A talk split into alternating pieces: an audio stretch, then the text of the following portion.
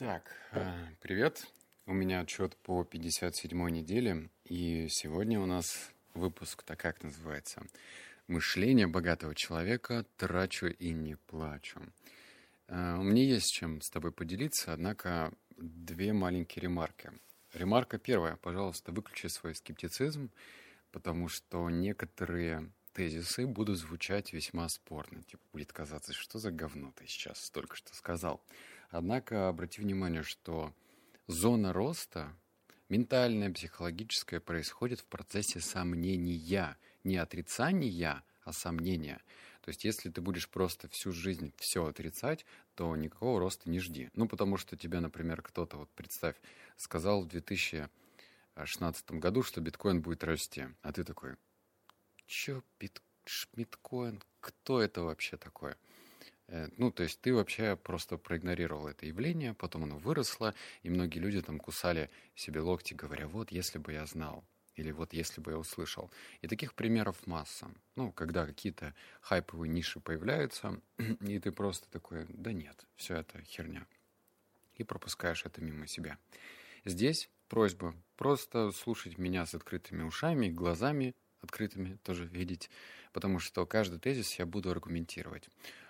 Все, а теперь расскажу тебе историю. Вообще, что за мышление богатого человека, зачем тебе это слушать, когда есть столько книг, типа а, «Миллионер за минуту», есть такая книга, или там «Думай как миллионер». Безусловно, эти книги имеют место быть, но вот моя личная история. Значит, был я как-то тут на тренинге две недели назад в Сочи, и у меня есть такая привычка, ты уже знаешь меня, я пробую новое. То есть мне нравится пробовать что-то новое. Например, в этом же тренинге я стоял на гвоздях первый раз в своей жизни. Это было классно. То есть я где-то минуту-полторы стоял на гвоздях.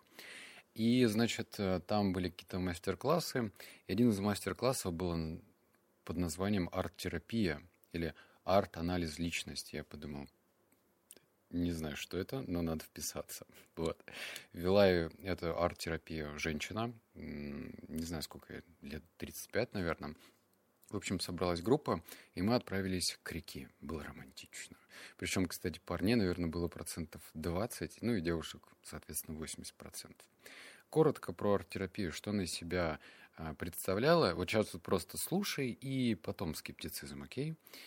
Значит, Арт-терапия была следующая. Всем раздали листочек, всем раздали карандаши. Нужно было сначала нарисовать свой образ. То есть не делать произведение искусства, а нарисовать образ себя. Ну, то есть как ты себя видишь. Потом взять три цвета и, подобрав цвет к проблеме. Ну, например, у тебя есть там проблема, ты вспыльчив. Соответственно, ты должен выбрать какой-нибудь цвет, который ты характеризуешь как вспыльчивость, например, красный, и нарисовать где у тебя в образе тела находится вот этот вот вот эта вспыльчивость. Потом берешь другую, например, черту, которая тебе тоже не нравится. Например, ты там крахобор или там скупердяй. Какой ты цвет подбираешь? Например, там фиолетовый. И рисуешь, где у тебя на теле находится эта часть и так далее. Вот. И она разбирала рисунки, и там, бляха-муха, такие проблемы были у людей, что я подумал, да я же вообще божий одуванчик. Я ни в коем случае не умоляю там проблемы других людей, но забавно, что меня это миновало, и отчасти, кстати, обязан этому книгам. То есть они меня многому научили. И у меня была такая проблемка, но она, знаешь, она типа на меня посмотрела, типа, что проблема, да, вот ты только что слушал у человека там без отца рос, он не может находиться в, э, в мужском коллективе, и ты мне про это рассказываешь. А у меня была такая проблемка. Значит, я много путешествую, э, прям много. Везде. Я люблю вообще везде бывать. И в России, не в России, в СНГ странах, и в Европе, в Шмиропе, везде. И первый день я кайфую. Я прям такой, вау, классно. Избушка деревянная в Томске. Класс. А на второй день, вне зависимости, где я нахожусь, все это идет на спад. Причем так на спад, как будто бы я просто падаю. Не постепенно, а вот на третий день я уже иду и такой, бляха, что-то как-то не впечатляет. вот.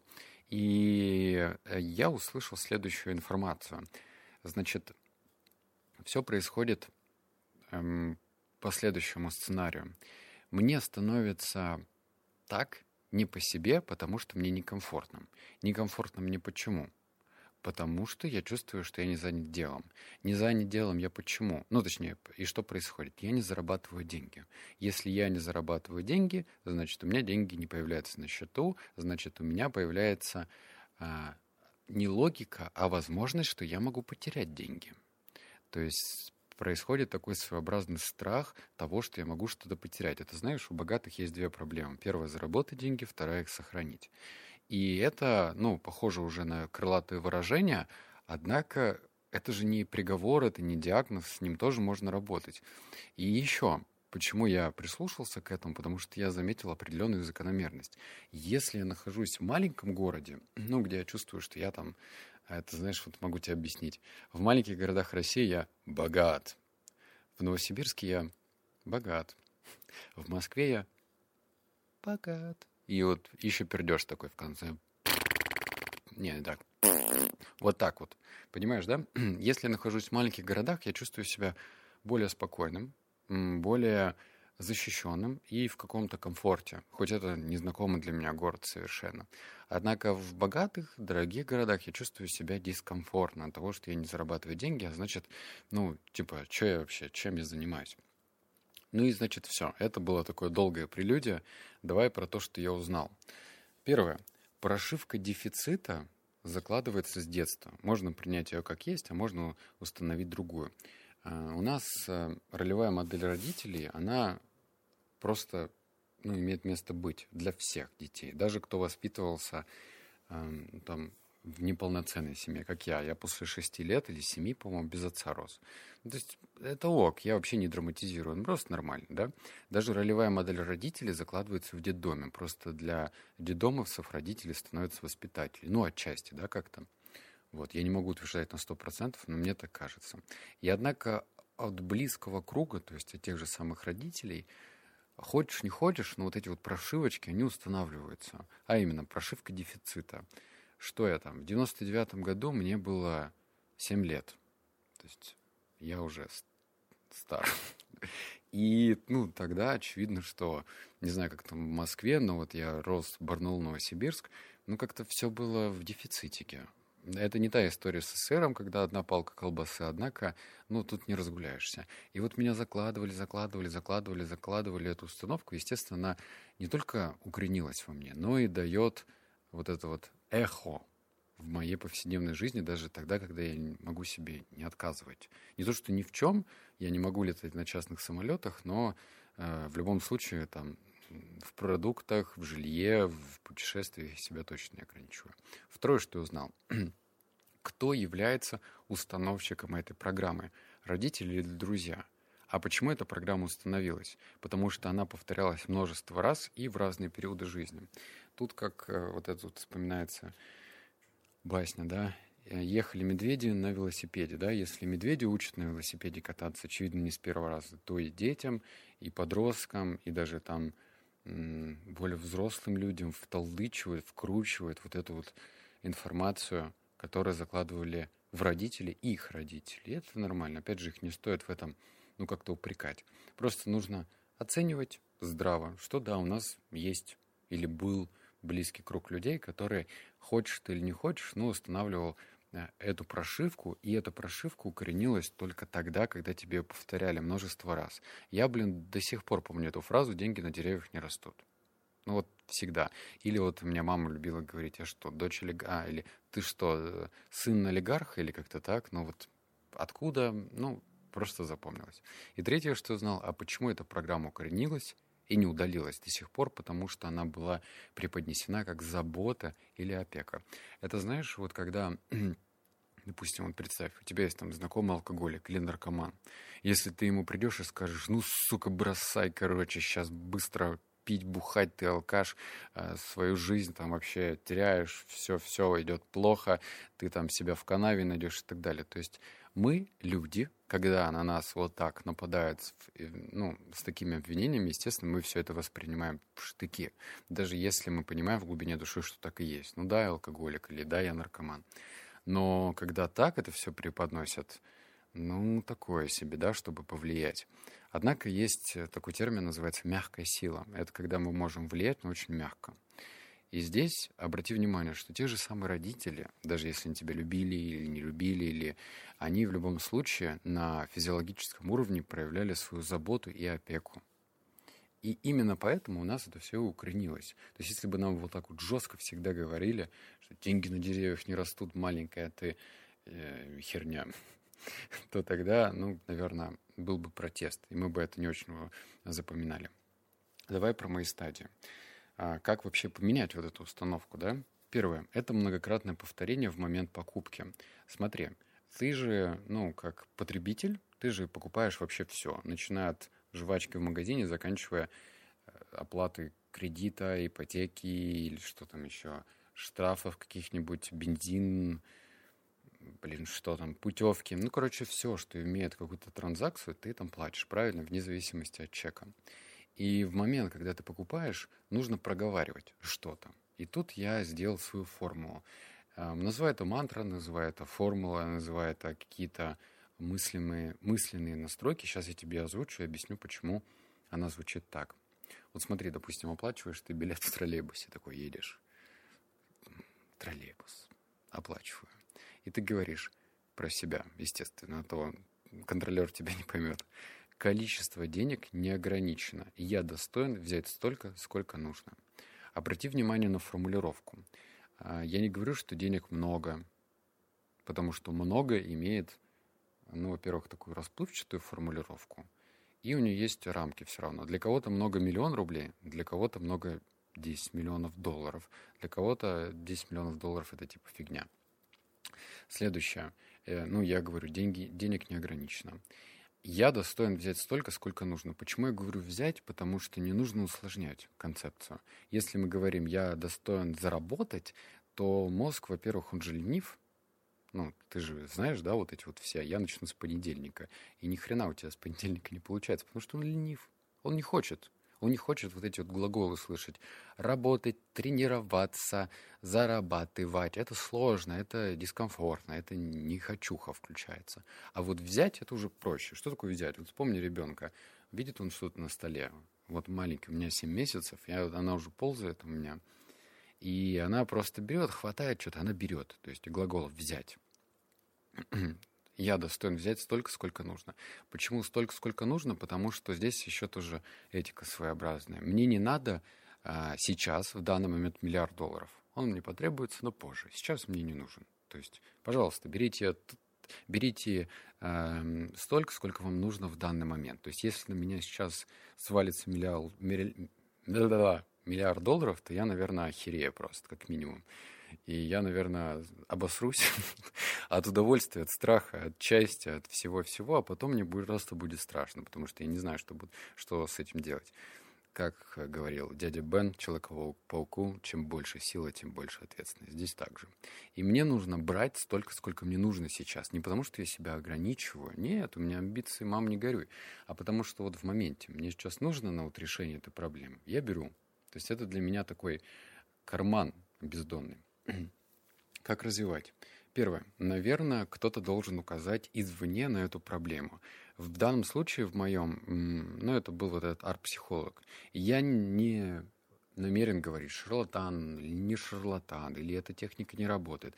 Даже если была бы такая техника водить писюном по барабану, и эта техника бы работала, я бы поводил, честно говоря. Мне вот, вот насрать, какие есть разные техники. Если я чувствую то, что я расту, и это объективно во мне откликается, то пожалуйста. Вот серьезно, хоть э, кровь девственницы выпить и что-то изменится, пожалуйста. Ладно. Так вот, э, должен кто-то указать извне, и я не говорю, что нужно к психологу ходить, потому что психологи, они, конечно, заинтересованы в том, чтобы ты ну, быстро не лечился, как мне кажется. У них же тоже работа, да, правильно? И вот, ну, если так логически к этому подходить, они же тоже понимают, что, ну, хочется, чтобы люди возвращались, да, люди, если разово придут и излечат свою проблему или решат, решат ее как-то, то они не, не придут, а значит, денег не получишь. Понятное дело, что есть там Эм, это, блин, зыбко так, да, вот, вот эта вот почва такая, что вести подкаст, потому что можно какие-то чувства обидеть. Объясняю, не все есть ушлые психологи, но есть те, которые вот прям, им нужно за баблошко, за бабло. бороться. Так вот, э, нужно, наверное, попробовать какую-то технику интересную, либо заняться самоанализом. Вот я просто нашел эту причину и тебе про нее рассказал. Второе, как развивать, это представить, что деньги должны циркулировать как река, чтобы вода не заставилась. Я об этом писал в книге в своей. Но если коротко, у нас же есть э, метафоры, и на метафорах нам проще всего разобраться в чем-то, ну, потому что это легко представить. Что такое болото? Ну вот, в твоем представлении. В моем представлении болото — это какая-то субстанция воды, которая застоялась. Она воняет, она вообще не колышется, а может быть там камыши уже растут, лягушки квакают, там уже тина вокруг. Но почему она становится болотом? Потому что вода там не циркулирует, она не течет. С деньгами та же самая история. Если ты их просто хранишь, если ты просто складируешь, то у тебя, наверное, только из плюса два. Первое — это какое-то душевное самоуспокоение, хотя оно тоже э, переменчивое. Вот представь, если у тебя там деньги под матрасом, наверное, ты тоже, с одной стороны, спокоен, что они у тебя есть, а с другой стороны, ты думаешь, а что, если тебя ограбят? Ну, то есть двояко, да? И второй плюс то, что вот, э, как говорится, в кризисе нужно находиться в кэше. Ну, что, что случится, тебе просто нужно быть в деньгах физических. Это только вот такой плюс вижу. Однако деньги должны работать. И ты не должен бояться не то чтобы потерять, но вложить какую-то существенную для тебя часть дохода в свой бизнес. Не просто все-все выкладывать, тратить какие-то бездумные делать бездумные покупки, ты должен постоянно-постоянно вкладывать много-много-много-много денег, чтобы у тебя поток воды был стремительный, чтобы ты был как горная река такая. Но это мое видение. Что я заметил? Первое. Я меньше вытаскиваю... А, а я... Что я написал, блин? Я меньше вытаскиваю эту занозу из задницу под названием дефицит. Медленнее, наверное. Да, речь, наверное, про медленнее. А, почему про занозу метафора? Опять же, вот вспомни.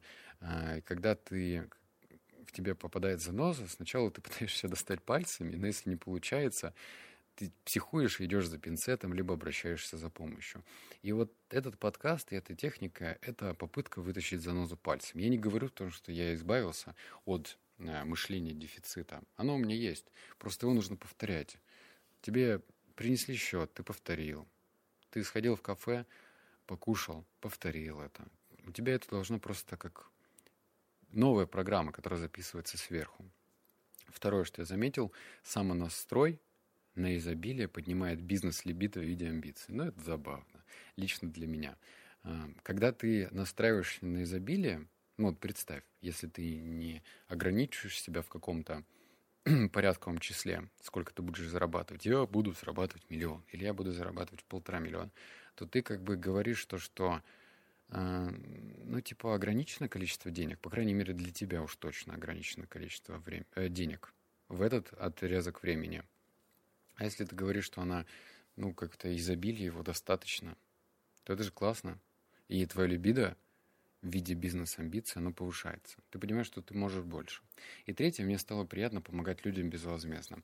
А, тут тоже двояко. Значит, я никогда не даю деньги по прошейкам, которые стоят, даже если это без ноги, кто-нибудь без руки, даже если у него написана табличка «Помогите, собираю деньги на рак, штат, что-то еще». Вот я не даю деньги. Ну, наверное, тараканы какие-то. Я видел всякие разные там истории, слышал их, что это бизнес такой своеобразный. Ставят на точке этих людей, они собирают деньги, и таким образом, кто их крышует или кто-то еще, они на этом зарабатывают. Я не утверждаю, что это правда. Кому я даю деньги? А, мне нравятся бабушки. Звучит странно. Мне нравятся бабушки. Мне нравятся бабушки, которые продают что-то, которые не транжирят деньги, которые выглядят нормально, не как алкоголички, которые одеты нормально, которые продают что-то, не один товар, там, знаешь, вот есть попрошайки, которые ходят, типа, салфетку купи, ну, потому что там нельзя на законодательном уровне просить деньги. И они как бы обходят эту модель так, типа, купи у меня что-то. Вот этому я тоже не даю. А если она продает яблоки, ранетки там свои какие-то, и я просто подхожу, говорю, можно у вас по Сбербанку купить? Она такая, да, конечно. да, кстати, конечно, забавно вообще. Где пять лет назад это было. И я перевожу деньги там, ну, значительно больше, чем за ведро ранеток, скажем так. И мне нравится. Не могу сказать, что это прям напрямую связано, какая-то закономерность, но я стал чаще это делать. И мне это приятно. Ну все, это были все выводы. Надеюсь, что денежное мышление поменяется. Кстати, у меня впереди тут будет не скоро, конечно, может быть, через месяц-полтора прочитаю книгу эту. Думаю, миллионер за минуту. Блин, что там вообще меня может ждать, непонятно. Ну, посмотрю, проверю. Видишь, у меня, опять же, тоже нет вот этих вот шаблонов сразу. Да говно эта книга. Если я не читал, как я могу говорить, что это говно? А многие так и говорят. Типа, да что это Роберт Киосаки? Что он вообще несет там со своим богатым папой? Это же неприменимо в России. М-м-м. Есть интересная концепция. Просто нужно вытаскивать рабочее и не вытаскивать нерабочее. Все, обнял, поцеловал, заплакал. Слышимся с тобой в следующем подкасте. Пока.